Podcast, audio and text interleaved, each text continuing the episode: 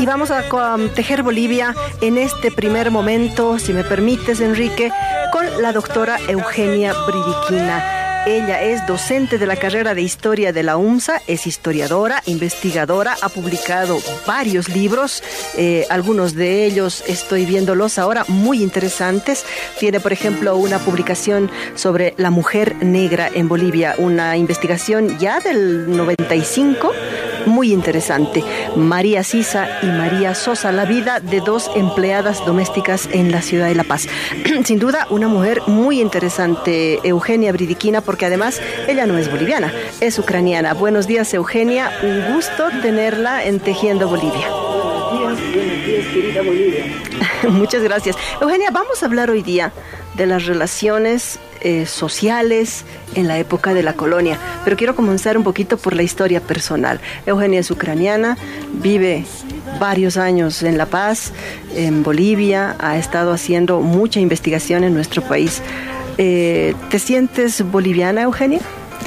Yo creo que sí, porque hoy vamos a hablar del mestizaje, entonces eh, en mi caso es el mestizaje cultural ya va a ser, en pocos años ya va a ser 30 años que vivo aquí. No son pocos. No son pocos. Entonces la, la mayor parte de mi vida consciente además ha transcurrido aquí y además a través de su historia, que realmente no es la misma mirada de una persona eh, común que una persona de un historiador, porque eh, un historiador se adentra a la historia del país, a su cultura, a su gente, es por un lado. Por otro lado, el hecho que casi todos esos años yo ya trabajé en la Universidad Mayor de San Andrés. Entonces ahí eh, también eh, eso me permitió nutrirse de una amistad muy especial con colegas, historiadores también, ahora sociólogos, porque también trabajo en sociología, en la carrera de sociología, y por supuesto em, una, eh, una relación con los alumnos, que ya he tenido muchísimos alumnos en esos años y realmente esa relación me nutre mucho como profesional, como la persona y la disfruto y es prácticamente sentido de mi vida, escribir y transmitir la historia. Tú decías que te defines mestiza. Eh, culturalmente, aunque eh, también étnicamente, porque yo soy de una parte de Ucrania eh, donde la mayoría de la población es rusa, y yo étnicamente soy rusa. Y lastimosamente mi región ahora está en el estado de guerra porque esa región se ha separado de Ucrania, es ahora república independiente. Recientemente en Ucrania han pasado elecciones, entonces todo el mundo está esperando cómo va a terminar em, toda esa historia eh, de guerra porque todos están ansiosos que la guerra finalmente termine. Pero yo estoy tranquila en Bolivia, viendo todo eso de lejos. Sí, es, es realmente Ucrania es un pueblo que ha sufrido mucho, ¿no? Fruto de estas... Em, de estos cambios políticos, eh, ha tenido una historia también y tiene una historia bastante dramática, por decirlo de alguna manera. Bien, em, Eugenia, vamos a lo nuestro y a la investigación que realizas tú. Y yo recuerdo mis lecciones de historia de colegio, ¿no? Y nos mostraban en las lecciones de historia una sociedad muy estratificada a partir de que llegan los españoles. Mm, están en la cúspide de esta escala social los españoles, que son los más más. Em, están los criollos, después los mestizos, los indios, y en lo último de la escala social están los negros. Y tal parece que eh, estas escalas no se relacionan, pero además tienen tratos discriminatorios y esclavizadores, quizá dominantes con los de abajo. Así es como yo lo aprendí en el colegio. Pero es realmente así, ha sido realmente así tan estratificada, tan segmentada la sociedad, no se juntaban, no se encontraban y realmente tenían relaciones así de dominación, de manera que los negros eran más o menos que las bestias que iban a trabajar y morían en los oscuros túneles de las minas potosinas. Bueno, en realidad, eh, la invasión y la conquista siempre traen consigo relaciones de la dominación, eso es sin duda. Eh, sin embargo, eh, nuestra tarea como historiadores es acercarnos más de cerca y, y em, realmente em, analizar hasta qué punto em, esas relaciones de dominación eran tan inflexibles como se nos presenta en el colegio. Por supuesto que los dominadores, los españoles, tenían ese trato privilegiado en ese sentido porque eh, ocupaban cargos más importantes, cargos políticos. ¿no? Eh, después esta, eh, esta posibilidad también se dio a los criollos, aunque la relación entre españoles y criollos, siendo los criollos descendientes de los españoles, no siempre fue muy cordial, diríamos, ¿no? porque ya em, va a empezar pugna de tipo político. Eso no solamente en el siglo XVIII o en XIX se ve, incluso mucho más antes ya hay demandas de los criollos por una mayor participación en la política y em, esa posibilidad eh, que tuvieron los criollos también em, tener em, base económica muy fuerte, importante en la colonia.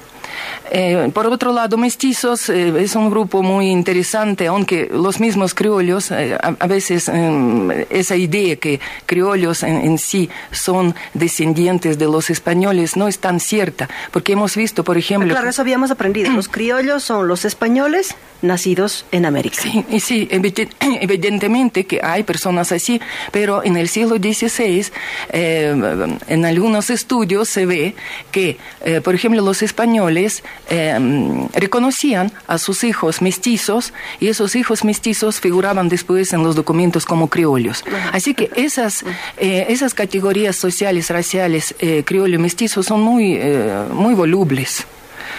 Em, pero mestizo en sí es un grupo que prácticamente no pertenece a nada como dicen, ¿no? en ningún grupo eh, establecido. Como estamos viendo, podrían ser en parte criollos, podrían ser hasta indígenas también, porque depende de la situación, depende de la situación, porque también la frontera entre mestizo e indígena es muy voluble. Em, indígenas originarios pagaban tributo, entonces em, eh, hay otras categorías de indígenas que no pagaban tributo y mm, algunas veces también quisieran aparecer como mestizos y están los documentos también como mestizos, eh, queriendo eh, comprobar eso, o podría ser al revés, los mestizos por ciertas razones, por ciertas ventajas, quieren aparecer como indígenas, así que es, es así esa relación. Sí, no es tan marcadamente como aparentemente em, se muestra en la currícula o en las lecciones de historia que hemos aprendido en colegio. Mm, Eugenia, permíteme hacer una muy breve pausa. Son las 10 con 20 minutos de la mañana. Ya enseguida estamos de retorno conversando con María eh, Eugenia, perdón, Eugenia Bridiquina, docente de historia, sobre las relaciones sociales en la colonia.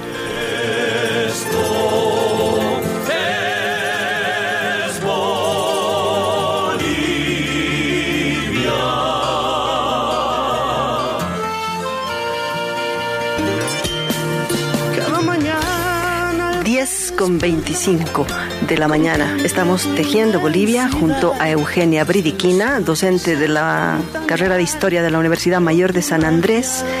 Eh, gracias a un convenio que hemos establecido con la carrera de Historia para revisar nuestra historia y acercarle la historia a la gente que nos escucha. Bueno, antes de la pausa, Eugenia, decíamos que estas estos niveles sociales, estos estratos sociales, no estaban tan marcados. Sí se relacionaban y había criollos que preferían ser mestizos, mestizos que preferían figurar como indios, indios que preferían mm, figurar como mestizos. Hay matices ahí, ¿no? Y por lo tanto estas diferencias tan marcadas se van como diluyendo un poquito, digamos, o matizando un poquito por lo menos. ¿Qué pasa con los negros en Bolivia? Bueno, al igual que a otras regiones de América, eh, aquí también fueron traídos esclavos negros. Em, sin embargo, aquí presencia de los afrodescendientes, así los llamamos eh, eh, así, no, no era tan fuerte como en otros lugares. ¿Por qué ha pasado eso? Había lugares en América donde mm, realmente ha desaparecido la población indígena y desde muy temprano, por ejemplo la zona del Caribe, por el tema de la explotación, por el tema de las enfermedades. Eh, entonces trajeron grandes cantidades de esclavos negros. Esa, esa, esa, ese tráfico empezó desde 16 y seguía hasta 19. En cambio, aquí eh, realmente había una gran población indígena y eso era mano de obra barata y gratuita además, ¿no? Entonces la presencia de, los eh, esclavos no era tan, tan necesaria, porque al principio eh, la misma audiencia de Charcas estaban pensando quién podría trabajar en las minas antes que se establece el sistema de la mitad. Entonces eh, han traído, eh, no, han pensado de traer esclavos.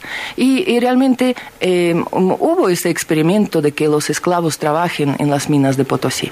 Pero luego se dieron cuenta que realmente es mucho más, mucho más factible mucho más económico utilizar trabajo de los indígenas y se introdujo el sistema de la mitad. Aunque aquí quería aclarar yo que en Bolivia desde, bueno, desde hace muchos años existe este, mm, esta idea, bueno, que fue divulgada, por supuesto, por los historiadores, que mm, eh, porque los esclavos no, no, trabajaban en las minas porque eh, eran traídos de África, era, mm, el tema de la altura les afectaba, el tema de que no podrían acostumbrarse al trabajo de la mina. que morían rápidamente. Que morían rápidamente.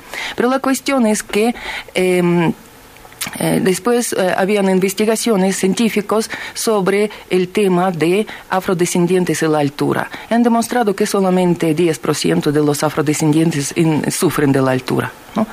Entonces no era cuestión tanto de tipo eh, climático como de tipo económico. Sin embargo, en, en Potosí existía una bueno, buena cantidad de los esclavos que fueron utilizados para otros trabajos, al igual que en otras ciudades de audiencia de Charcas, aquí en La Paz, eh, en Potosí, eh, en La Plata, en Cochabamba y también en la zona rural se utilizaba trabajo de los esclavos. ¿Para qué eh, se utilizaban los esclavos? Mm, básicamente eran excelentes artesanos en todas las áreas de artesanía. Después en Potosí trabajaban en la Casa de la Moneda y em, el servicio doméstico. Las mujeres fueron muy apreciadas para el servicio doméstico. Es muy interesante ver cómo, por ejemplo, para el estatus social, para demostrar su estatus social, la gente, básicamente estamos hablando de los españoles criollos, pero también caciques indígenas, tenían servicio doméstico eh, donde estaban los esclavos negros. Justamente ese librito que hemos hecho como parte de un proyecto de un grupo de historiadores independientes que, se llama Coordinadora de Historia. Mostrar a la gente que nos está siguiendo a través de Facebook es un libro que, he hecho con, conjuntamente con mi colega doctora Pilar Mendieta. Em, es un libro muy interesante porque hemos eh, querido ver un poco la historia de empleadas domésticas de origen indígena y de origen africano en Ciudad de La Paz. Y, y, después hemos hecho como una historia em, reconstruida, una historia ficticia, pero a la vez que no es una novela. ¿Cuál es la diferencia? La novela es la eh, puede ser incluso imaginación histórica de un escritor. En cambio, nosotros, basándonos en los documentos reales eh, de varias personas que hemos revisado, hemos reconstruido dos eh, historias de una mujer indígena y de una mujer de origen africano que se encuentran y, trabajan en la casa eh, de un español eh, en la ciudad de La Paz, para más o menos reconstruir también el espíritu de la época, cuáles podrían ser esas relaciones de las que estábamos hablando, cuál es la diferencia en realidad entre la situación de los indígenas y situación de los esclavos. Y aquí es muy importante subrayar esto porque em, muchas veces escuchamos esa expresión, indígenas eran esclavos en la colonia, ¿no? Eh, esa, em, esa expresión realmente no es una expresión correcta, porque esclavo es una situación jurídica, eh, porque ser esclavo significa ser una mercancía. una mercancía. Sin ningún derecho. Sin ningún, eh, no hay derechos. hay, algunos derechos, porque habían defensores también, tanto de los indígenas como de los eh, afrodescendientes. Em, entonces, eh, ser esclavo significa ser una mercancía. ¿qué, ¿Qué quiere decir una mercancía? Que podrían vender, comprar, regalar, eh, dejar en herencia, intercambiar, eh, separar familias. Eso es muy real. ¿De dónde sacamos esa información? Esa información está eh, en todos los archivos que tenemos aquí en Bolivia y que tiene parte de la documentación colonial. Eh, por ejemplo, aquí en la ciudad de La Paz es el Archivo de La Paz que pertenece a la carrera de Historia, eh, donde trabajan docentes y eh, alumnos de la carrera, y ahí hay fondo colonial. Entonces, en este fondo colonial, en las escrituras notariales, que son parecidas a las que hacemos hasta ahora, hay justamente ese tipo de documentos. Por ejemplo, un documento que he revisado, por supuesto, documentos de ese tipo. Se vende la esclava María de 20 años de Congo, eh, no tienen defectos físicos, no tienen defecto, otro tipo de defectos. ¿De qué otro tipo de defectos podría eh, eh, hablar ahí? De tipo de defectos de um, como consideraban morales, ¿no? Um, por ejemplo, si una era una esclava o esclavo revoltoso, contestador o cimarrón, cimarrón quiere decir que se escapaba constantemente, rebelde, entonces nadie quería comprar un esclavo, así. sí. Y los esclavos estaba, eh, costaban muy caro costaban muy caro. Eh, realmente era una, eh, si hablamos lastimosamente de ese término mercancía, eran una mercancía de lujo. Mm. Decías que los esclavos sí tenían derechos, no es que es como un vehículo, por ejemplo, que no tiene ningún derecho. Yo puedo abrirlo, desmontarlo, venderlo, regalarlo, como fuera. Pero aún los esclavos tenían algunos derechos podemos conocer algunos de esos derechos y quizá eh, luego ver la relación eh, de negros e indios a partir de la historia de estas dos mujeres, María Sisa y María Sosa. Em, ¿Qué tipo de derechos? Por ejemplo, ellos tenían derecho de acudir a la justicia en el caso de malos tratos. Y es eh, justamente otro tipo de documentos que nosotros tenemos para reconstruir la historia de los esclavos. ¿Por qué? Porque em, en esos juicios vienen los testigos, o reconstruyen la situación, cuentan en qué, eh, cómo se ha producido tal o tal situación eh, llaman también a los dueños de los esclavos. Claro, no podrían, em, no podría la justicia em, liberar a esos esclavos de los amos, pero podría llamarles atención o obligar a los eh, amos que eh, venden a ese esclavo, a otra persona, ¿no? Pero hay muchísimos también casos cuando los propios dueños daban libertad a los esclavos, porque em, se producían casos de relaciones sexuales eh, dentro de las casas, ¿no? Entonces, em, eh, los dueños eh, muchas veces tenían hijos con los esclavos, ¿no? Con las mujeres esclavas. Y posteriormente incluso reconocían a esos hijos, podrían darles libertad, podrían también dar libertad a, la, a la persona, a la esclava. ¿no? O al contrario, también habían personajes que podrían vender a sus propios hijos incluso, ¿no? Mm. Porque esos son considerados seguían siendo mercancía. Sí, seguían siendo mercancía. Y bueno, eh, ahí está la diferencia entre un esclavo eh, y un indígena, porque indígena era libre. Aunque toda esa situación con el tema de la esclavitud de los indígenas em, también era real.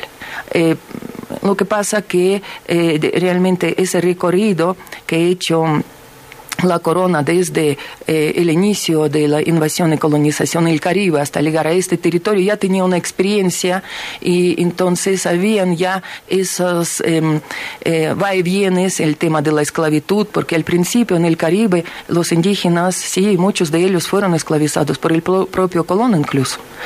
Eh, pero constantemente la corona estaba en esa duda que hay que hacer con los indígenas después ha dejado una como una apertura para ese tema de esclavitud para ciertas categorías, por ejemplo, para indígenas rebeldes o para indígenas que eran indomables. Entonces, em, es un tema realmente que necesita una aproximación en ese sentido, no, em, no mm, eh, caracterizarlo o no mitificarlo así eh, sino ver cómo se desarrolló ese proceso. Pero hablando de nuestro territorio, entonces, eh, sobre los indígenas que básicamente vivían en la área andina, área de los valles, porque también hay una categoría de indígenas que eran pues chiriguanos, que tenían una relación bastante eh, tensa con los españoles, entonces sí, a los chiriguanos se los esclavizaban, algunos, ¿no? después, bueno, eh, también relaciones con ellos también se han estabilizado. Depende mucho de, qué época estamos hablando, porque mm. realmente la colonia, y eso es uno de otros errores eh, que tenemos en el colegio, em, en todo, en el mismo saco eh, meten los, todos los siglos, 16, 17, 18, y son procesos distintos y situaciones también distintas, ¿no? Entonces hay que ir visibilizando realmente esos procesos. Mm. Volviendo al tema, entonces, de mm, esa situación eh, de situación jurídica de indígenas y de los afrodescendientes, está claro esa situación. ¿no? Bueno, pero estamos viendo que eh, gracias o debido a esta política de que los eh, esclavos también podrían ser liberados, algunos de ellos de hecho compraban incluso su libertad, porque esa práctica desde la época romana viene, mm. que los dueños podrían dar mm, posibilidad a los esclavos de trabajar por su propia cuenta en la ciudad y podrían incluso vivir aparte. Lo que tenían que traer es el dinero. Justamente los em, artesanos podrían hacer eso. ¿no? Y eh, con el tiempo el esclavo acumulaba dinero suficiente para comprar, eh, comprar, su libertad. Entonces, comprando su libertad ya va a aparecer una nueva categoría de, de personas que... Eso iba a preguntar. Sí. ¿Qué pasa con estos esclavos que compran su libertad? Sí. Ellos, o que son liberados o por son liberados. circunstancias. Eh, ya son pues parte de esa sociedad, ellos van a vivir en los barrios.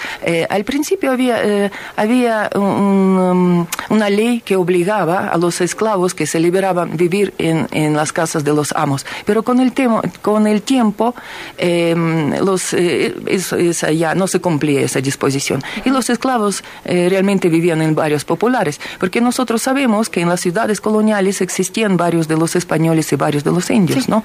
Eso es muy marcado y claramente sí, sí. y es interesante que encontré un, em, un pedazo de un padrón de los esclavos o de, los negros, como se decía en, en, en, el archivo de La Paz, donde se veía que muchos de ellos vivían justamente en barrios populares, en barrios de los indios, en barrio de Santa Bárbara, eh, en barrio de eh, San Pedro vivían, no, en San Pedro no, en San Francisco muchos. En San Francisco, algún caso encontré de San Sebastián. Entonces, ahí, se veía que viven eh, ahí en barrios de los indios y no solamente viven, sino se casan con ellos o conviven con, ellos siendo ya mulatos, negros, mestizos también pueden aparecer. Entonces, eh, viven con ellos, comparten ese mismo espacio urbano, comparten también el espacio laboral. Eh, las mujeres también venden en la calle igual como mujeres indígenas. Entonces es esta es esa situación eh, así abigarrada, como se, siempre se dicen, ¿no? de nuestra realidad, pero ya que se formó en la colonia. Desde ahí viene Desde ahí viene. este contexto de más complejo en las relaciones sociales.